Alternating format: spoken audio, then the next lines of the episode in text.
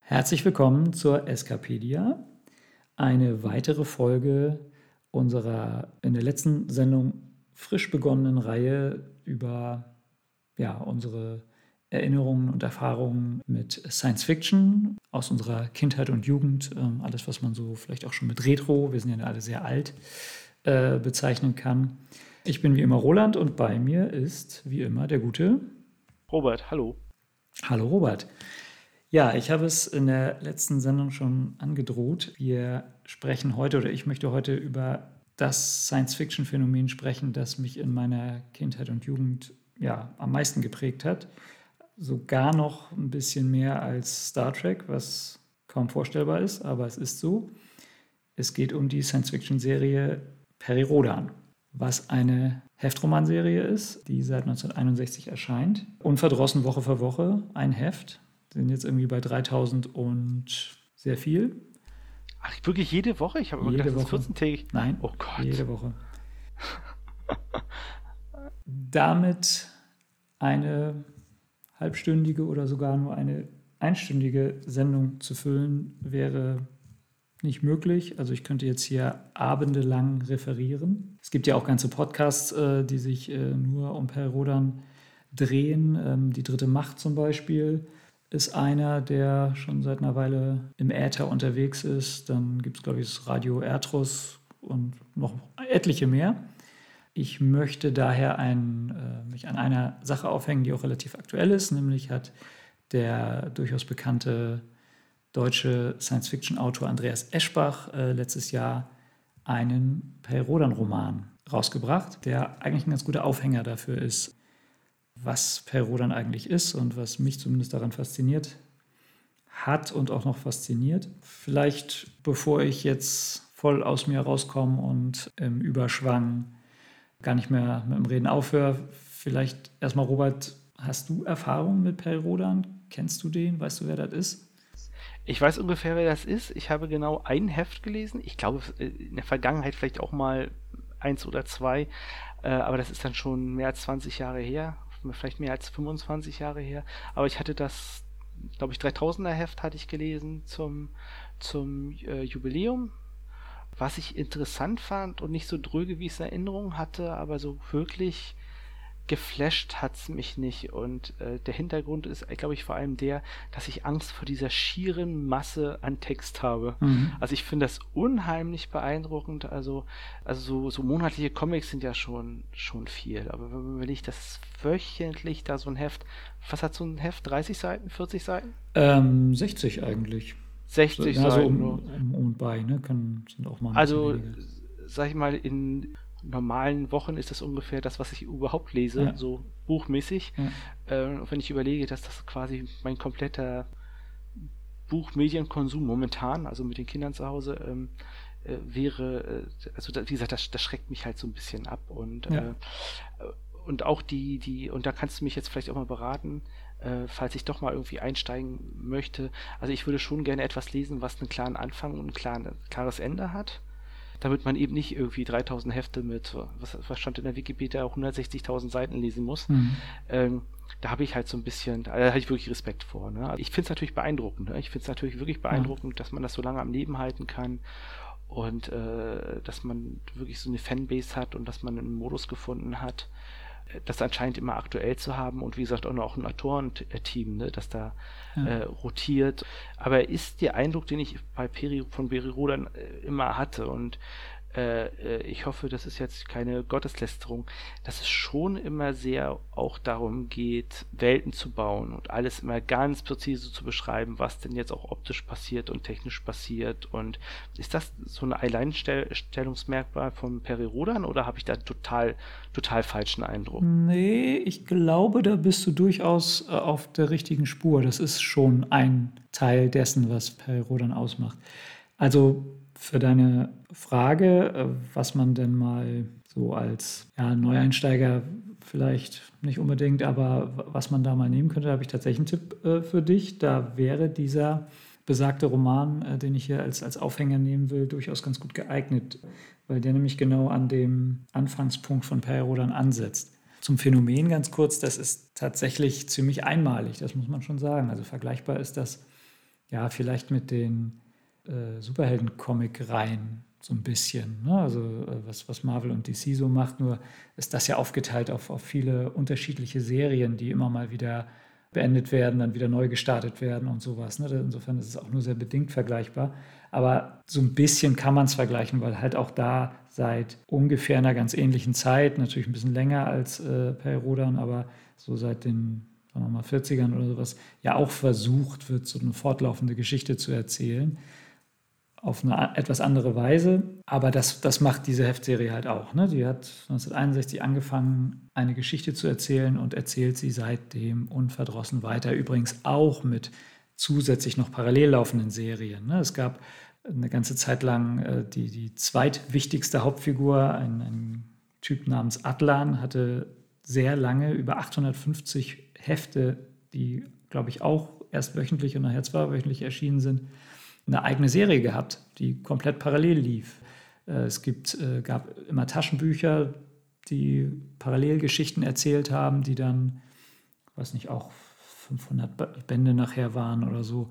Mittlerweile gibt es diese Taschenbücher nicht mehr, dafür gibt es immer so Miniserien von sechs bis zwölf Heften, die sie immer mal wieder bringen. Da gibt es jetzt auch schon wieder, was weiß ich, bald zehn Stück von oder sowas. Das ist wirklich ein ziemlich einzigartiges Phänomen, das muss man ganz ehrlich sagen. Aber ich mache mal mein Versprechen wahr und versuche mich jetzt erstmal auf diesen Roman von Andreas Eschbach zu konzentrieren, weil der nämlich Folgendes macht. Der nimmt die Anfangsgeschichte von Per Rodan, also was ab Band 1 passiert ist, nimmt sich diesen Punkt und erzählt zunächst mal die Vorgeschichte davon. Also wie kam es dazu, dass die Ereignisse von Band 1 sich ereignen können und äh, folgt dann so ungefähr die erst, die, der Handlung der ersten zehn Hefte, relativ grob dann, aber das, ist, das macht eigentlich nicht den Hauptteil des Buches aus. Der Hauptteil des Buches ist wirklich die Vorgeschichte. So, und das Interessante, was die Schöpfer der Serie damals gemacht haben, ein gewisser Karl Herbert Scheer und sein Kollege Clark Dalton, der eigentlich Walter Ernsting hieß, das war sein Pseudonym, die haben sich halt damals vorgestellt, okay, wir, also Heftromane waren in den 50er, 60ern eine sehr erfolgreiche und beliebte Sache.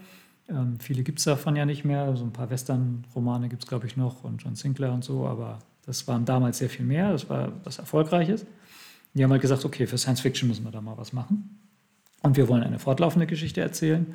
Und wir wollen versuchen, so ein bisschen, und da bist du ganz richtig, so ein bisschen in die Richtung Hard SF gehen. Also eine nicht ganz technikzentrierte, aber schon so ein bisschen, also vor allem der Karl-Herbert Scher, der hat da immer sehr viel Wert drauf gelegt, genau zu beschreiben, wie diese Raketen und Raumschiffe und so alle funktionieren. Und das ist durchaus ein Bestandteil der DNA dieser Serie, der sich durch die ganze, ganzen 3000 Hefte durchgezogen hat. Genau, und ihr Anspruch war so ein bisschen, die Historie der Menschheit weiterzuerzählen.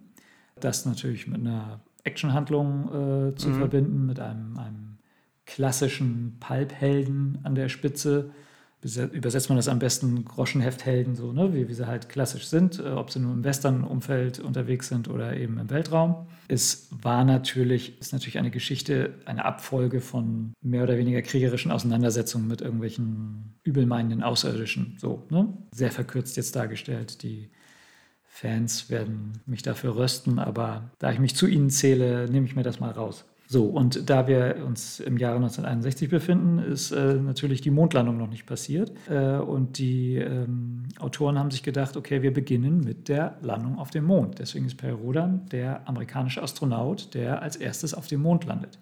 Sie haben sich sogar in der Zeit, wann das passieren soll, gar nicht so doll vertan. Bei Per Rodan ist es, glaube ich, 1971 dass er auf dem Mond landet und eben nicht 1969 wie in echt. Äh, und es ist auch nicht eine NASA-Mission, sondern eine Mission, und jetzt kommt ein kleiner Gag, der US Space Force. Space Force äh, ist im neueren im heutigen Sinne ja wieder neu besetzt worden, dieser Begriff, äh, was ganz amüsant ist, aber den haben sie sich damals schon ausgedacht, dass es einmal eine Space Force geben wird, die dann auf dem Mond landet. Und natürlich auf dem Mond finden sie etwas, nämlich ein abgestürztes außerirdisches Raumschiff. Die sind allerdings einigermaßen wohlmeinend und äh, helfen dann dem Helden, äh, nämlich Per Rodan, nichts Geringeres zu bewerkstelligen als die Einigung der Menschheit. So, und so setzt die Serie eben ein. Ähm, und dann kommen ziemlich schnell Bedrohungen von außen dazu, dass er dann seine geeinigte Menschheit dann äh, in die äh, Rätsel des Kosmos hinausführen kann und eben, naja, auch Konflikte bestehen lassen kann.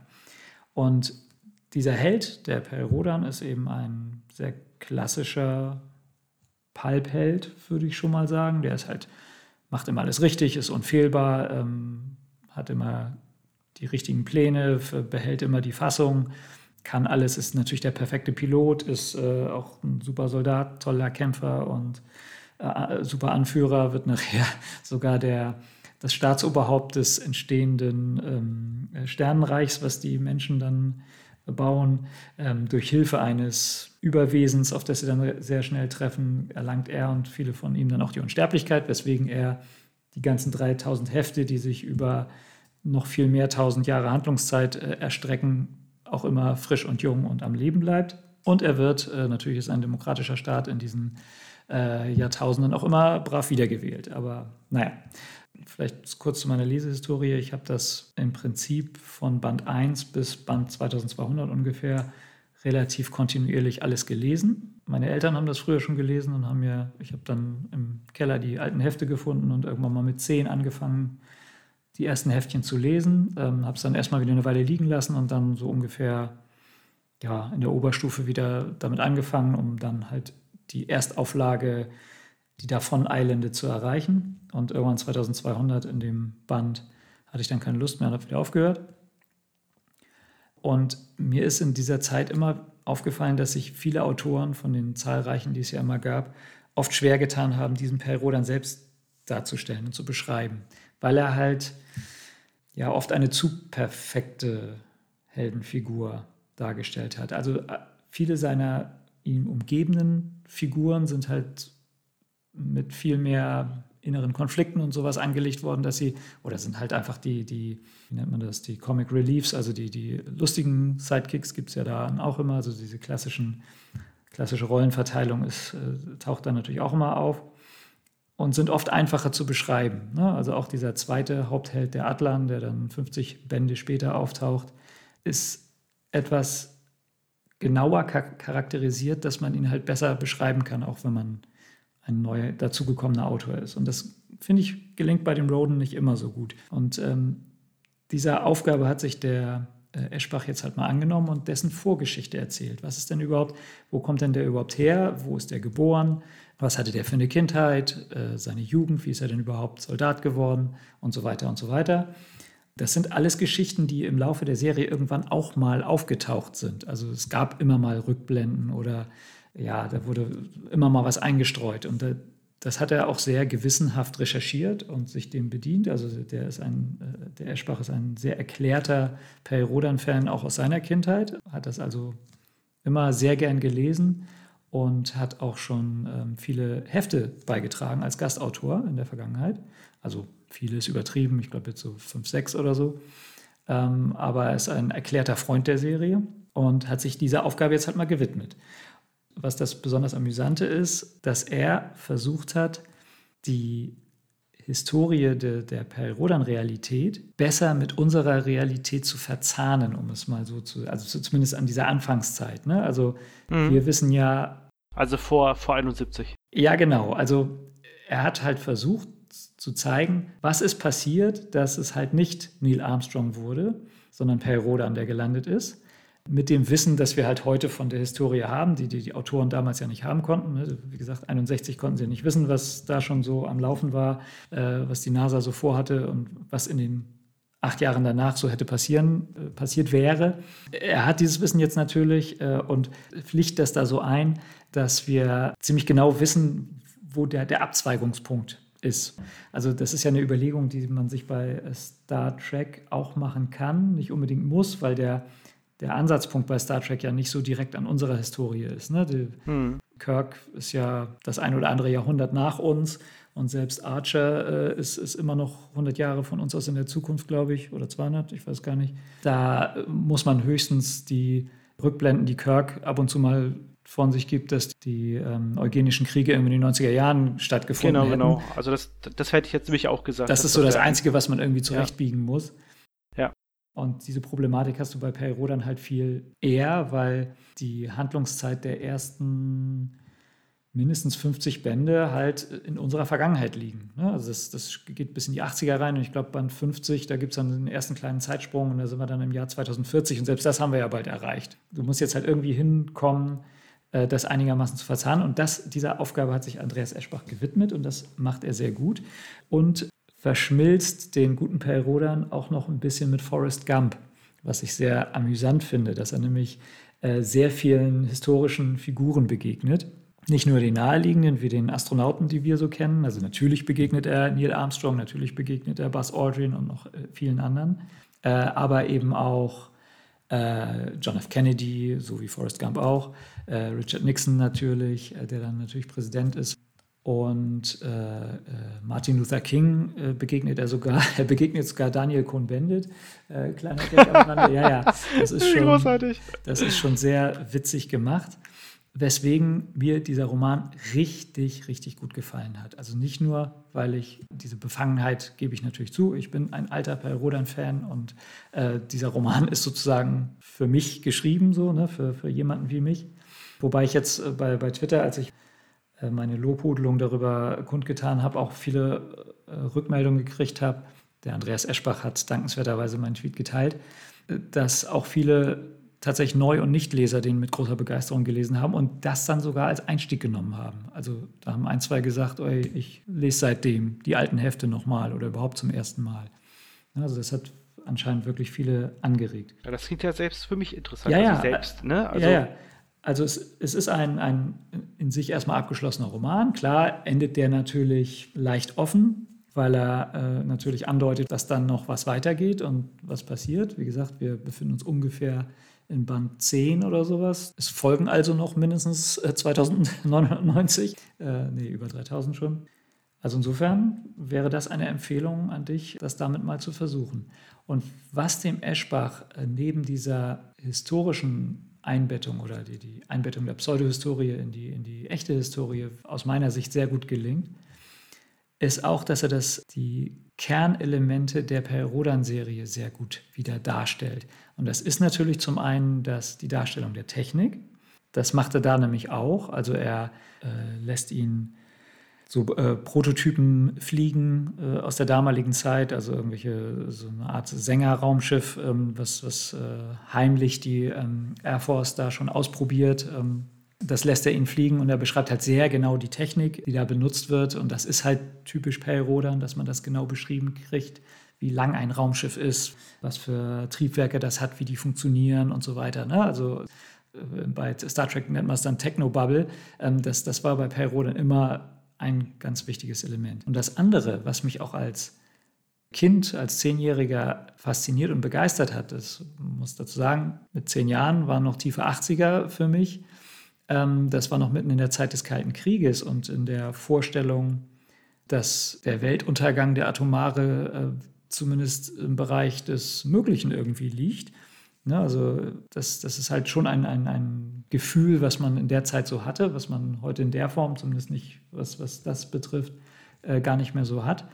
Äh, und dass ähm, die Perrodan-Serie halt die Hoffnung vermittelt, dass das überwunden wird. Ne, also dass der, der Konflikt, der große Konflikt, den es äh, auf der Erde gibt zwischen den beiden Systemen, dass der überwunden wird und dass der Atomkrieg, es gibt sogar einen Per Rodan-Roman, einen der ersten, irgendwie fünf oder so, oder drei sogar schon, weiß ich gar nicht, äh, die, der heißt wirklich, der Atomkrieg findet nicht statt. So, und das ist ein Titel, den du, wenn du ihn in den äh, Anfang der 60er, aber auch noch in den 80ern, wie ich, gelesen hast, das hat dich fasziniert, weil das wolltest du. Der Atomkrieg soll nicht stattfinden. Also mal kurz äh, da einzuhaken, im meinem Klassenraum in der Grundschule hing ein Plakat, auf dem stand ins Jahr 2000 atomwaffenfrei. Ja. Ne? Also auf beiden Seiten des ja. Eisernen Fonds, glaube ich, war das so, eine, so ein Szenario, das nicht so. Also man hat hat ja heute manchmal so den Eindruck, wenn man zurückblickt, so die gute alte Zeit und da war alles irgendwie besser und einfacher und so weiter und so fort.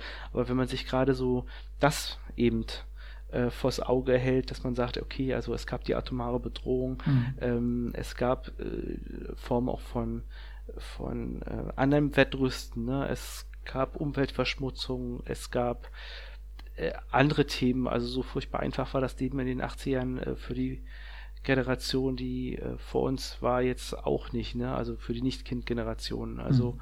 du hast jetzt gerade darüber gesprochen, was dir als Kind so gut gefallen hat.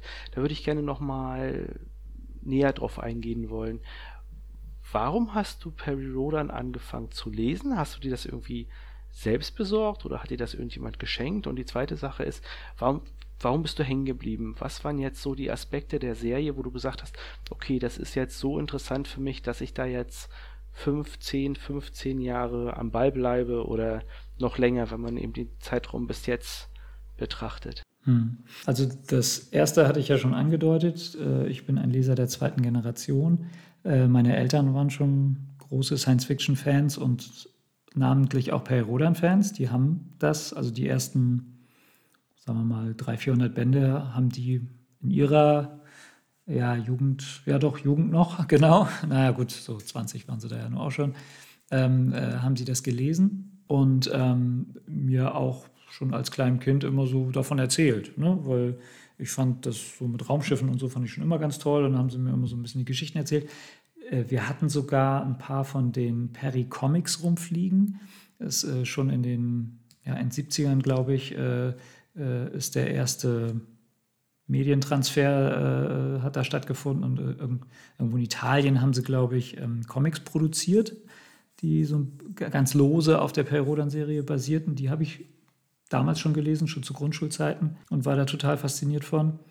Und ähm, naja, dann wollte ich halt irgendwann mal das Richtige lesen und habe mir dann einfach mal Band 1, wie gesagt, die stapelten bei uns alle äh, im Keller, ja, bis bald dann in die 800er Bände rein. Ähm, naja, habe ich mal Band 1 geschnappt und angefangen zu lesen. Und da hat es mich ziemlich schnell gepackt. Und ich habe mindestens so die ersten 100 schon in dem Alter durchgeatmet, was mich zum Dranbleiben und nachher auch in der, in der Oberstufezeit dann wieder anfangen hat lassen, ist eher dieser Aspekt dieser, dieser epischen Länge und Breite, dass da wirklich eine kosmische, epische, sich immer fortsetzende, gewaltige Geschichte entfaltet hat und mit ihr halt ein riesiger Kosmos von ja, Planeten, Sternenreichen, Galaxien. Das geht ja nicht umsonst, wird Per Rodan der Serie auch immer äh, Gigantismus vorgeworfen, aber der kann ja auch begeistern. Also die Raumschiffe wurden immer größer und die Entfernungen, die zurückgelegt wurden, immer größer. Also es umspannt mittlerweile ja schon mehrere Galaxien, wo die immer überall waren.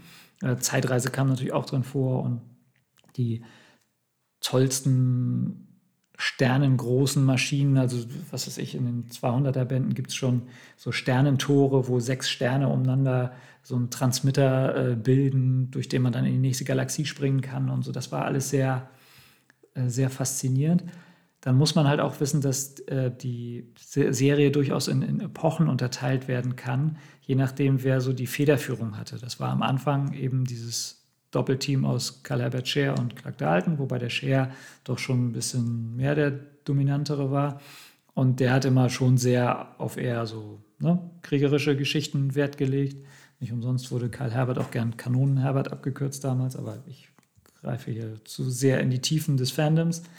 Das ist dann später so ab Band, ja, ja 500 ging es schon so los, äh, so langsam übergegangen auf äh, den William Foltz, der äh, mehr so auf, auf kosmische Rätsel und so abgezielt hat und viel fantastischer dann unterwegs war, äh, ging das Kriegerische ein bisschen zurück. Also es gab natürlich immer auch noch Konflikte, sollte, war ja immer auch noch eine Unterhaltungs- und Actionserie, aber ähm, da ging es viel mehr so um kosmische Rätsel und irgendwelche Überwesen und Zusammenhänge. Wobei das auch ein Aspekt war, der natürlich vorher schon enthalten war, aber der wurde hier bedeutsamer. So, und dann wechselte das äh, viel später dann nochmal äh, um. Ja, diese Serie entwickelt sich halt auch durchaus ein bisschen und bleibt sich dabei trotzdem sehr treu. Und das ist etwas, was einen sehr lange bei der Stange und faszinieren kann. Bei mir war es dann irgendwann der Punkt erreicht, wo ich, ich erinnere mich noch, ich war in so einem, so einem Con, äh, saß ich, äh, bei Per Rodan heißt es immer der Con, während ich glaube Star Trek-Fans immer die Con sagen, aber das nebenbei. Und habe da gesessen und mir das Panel angeguckt und überlegt, was machst du hier eigentlich? So, und dann irgendwann mal so, jetzt, jetzt reicht so, ne? Das war irgendwie dann doch ein bisschen zu viel. Also während der Veranstaltung? Ja, ja ich saß da und habe mir das angeguckt und dann auf einmal so irgendwie bin ich aus mir rausgetreten und habe gedacht, was machst du hier eigentlich? So. Okay, das ist ja schon das war sehr reflektiert und sehr überraschend, das in dem Kontext zu machen. Ja, ja, das war schon ganz komisch. Und dann habe ich halt relativ abrupt dann aufgehört es hat mich aber trotzdem nie ganz losgelassen. Ne? Also es, ich, so alle paar hundert Bände gucke ich dann immer dann nochmal rein. Und ähm, jetzt mit Band 3000 bin ich ja auch nochmal wieder, also, also, den du ja auch gelesen hast, da bin ich ja auch dann wieder mal eingestiegen und habe wieder, was weiß ich, so 10, 20 Bände gelesen. Aber mir geht es daran jetzt mittlerweile genau wie dir. Ich schaffe das auch einfach nicht mehr, jede Woche jetzt dieses Heft durchzulesen. Man will ja auch noch mal ein bisschen was anderes lesen und andere Sachen äh, konsumieren also für mich funktioniert das auch nicht mehr. Deswegen der, der feste Vorsatz, den ich mit Band 3000 hatte, so jetzt steigst du mal wieder ein und bist mal wieder richtig dabei, der hat sich auch schon wieder zerschlagen. Aber mich hat halt sehr gefreut, dass es jetzt diesen Roman von dem Andreas Eschbach gibt und den habe ich wirklich mit großem Genuss gelesen und kann den ähm, auch wirklich jedem ans Herz legen, der da nur so ein bisschen Interesse dran hat, da mal reinzuschnuppern oder ohnehin ein äh, Altleser, wie man so schön sagt, von früher ist oder das jetzt aktuell gerade liest. Das ist wirklich ein guter Roman. Das ist doch tatsächlich ein sehr schönes Schlusswort. Und ich muss auch sagen, also du hast mir tatsächlich auch ein bisschen Appetit gemacht. Ähm, gerade weil das ja ein überschaubares Stück Kuchen ist, das man da äh, verzehren kann. Ja. Um das jetzt mal ein Bild zu wählen. Äh, und der sicherlich auch so Elemente hat, die mich ansprechen, so alternative Geschichtsschreibung und so ist natürlich. Ja mag ich mir sehr gerne, ähm, gerade wenn man das so ein bisschen ausschmückt und ähm, das so ein bisschen weiterentwickelt und nicht nur irgendwie so auf ein punktuelles ähm, Erlebnis ähm, bezieht. Ja, also da würde ich tatsächlich mal gucken, ob ich den irgendwo vielleicht gebraucht oder so geschossen bekomme. Äh, sollte sicherlich kein Problem sein. Heute gibt es ja jede Menge äh, Plattformen, wo man die irgendwie kaufen oder tauschen ja. kann. Also Tauschticket mhm. äh, erwähne ich auch immer gerne, wo ja. man irgendwie seine alten gebrauchten Bücher los wird. Ähm, ich habe auch gerade wieder auf dem ähm, Dachboden ein bisschen was aussortiert und ähm, äh, Bücher wegschmeißen kann ich nicht. Also das, das, geht irgendwie gegen meine DNA und Programmierung. Ähm, und ich bin immer ganz froh, wenn, was weiß ich, wenn ich gegen was weiß ich, fünf Bücher, die ich nicht mehr brauche, vielleicht eins mhm. bekomme, mhm. das ich sehr gerne lesen will. Also es reicht mir schon, äh, dass sie halt nicht weggeschmissen werden. Ja, also den ähm, Roman, äh, von dem ich gerade gesprochen habe, der ist ja schon im letzten Jahr erschienen, ist also mittlerweile wohl auch schon als Taschenbuch erhältlich, ich weiß gar nicht. Äh, was auf jeden Fall passiert ist, ist, dass das E-Book, ähm, als ein solches habe ich es auch gelesen, nicht mehr den ähm, Hardcover-Preis hat, was mich bei Erscheinen des Buches etwas sagen wir mal, vorsichtig erstaunt hat, äh, weswegen ich auch äh, vom Kauf erstmal abgesehen habe. Also das ist ein, eine Art Buch, die ich nicht physisch haben muss. Also da, die lese ich mittlerweile lieber als E-Book. Und das ist jetzt mittlerweile so, dass das äh, ein, ein angemessener, also für ein E-Book angemessener Preis jetzt mittlerweile ist. Ja, ich habe jetzt parallel mal geguckt, also das Taschenbuch kriegt man äh, neu für 14 Euro, was total okay ist. Mhm. Äh, und natürlich auch irgendwie bei Audible und mhm. Ja, ja als Hörbuch gibt es das auch, genau. Ja. Hörbuch sogar 6,95 momentan. Mhm. Also das ist, ähm, kann man sich dann überlegen. Ja, ja. genau. Kleiner Tipp noch, ich glaube, diesen Tipp hatte ich in einem anderen Zusammenhang irgendwo schon mal gebracht, aber wo wir gerade bei E-Books sind, wenn man in die Hefte mal reinschnuppern will, was Perrault dann auch sehr, sehr gut gemacht hat, die haben den Sprung ins Digitale ähm, sehr selbstbewusst, mutig und äh, gut gemacht. Also ähm, früher war es ja so, man musste sich die Hefte immer auf dem Flohmarkt und sonst wo zusammensuchen, wenn man ältere haben wollte. Mittlerweile kriegt man alle ab Band 1 als E-Book und die werden dort als Pakete von, ich glaube, A50 Bände immer ähm, angeboten. Und bei einem, bei dem größten E-Book-Anbieter, den es so im Netz gibt, ähm, da äh, hat man ja die Möglichkeit, sich Leseproben zuschicken zu lassen, kostenloser Art. Und wenn man sich eine Leseprobe eines dieser 50-Bände-Pakete zuschicken lässt, dann sind das ungefähr die ersten anderthalb oder zweieinhalb Hefte. Also wenn man oh, okay. sich einfach mal ja. das erste Perry-Rodan-Heft angucken will, dann kann man sich einfach die Leseprobe der ersten 50 äh, Bände aufs Kindle, jetzt sage ich den Namen mal, äh, schicken lassen und hat dann die ersten zwei, zweieinhalb oder so, oder sind es nur anderthalb, egal, aber auf jeden Fall mindestens das komplette erste Heft kann man sich dann einfach mal durchlesen. Oh, und wenn es dann was für einen ist, kann man ja, und das ist dann immer noch schmales Geld für diese 50 Hefte. Ich weiß gar nicht, was das dann immer aufruft, aber das ist wirklich sehr erschwinglich und, und bequem, sich das alles zumindest zuzulegen. Ob man es dann auch schafft, das alles zu lesen, ist wieder eine andere Frage. Aber äh, wenn man mal reinschnuppern will, geht das.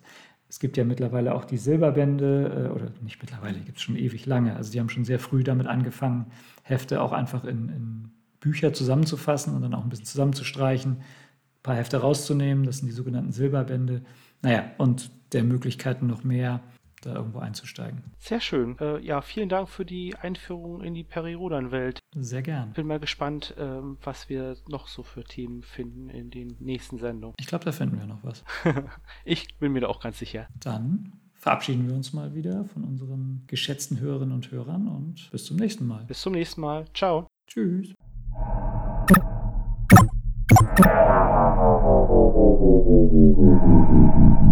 Transmission beendet. Gibt eine das Internet.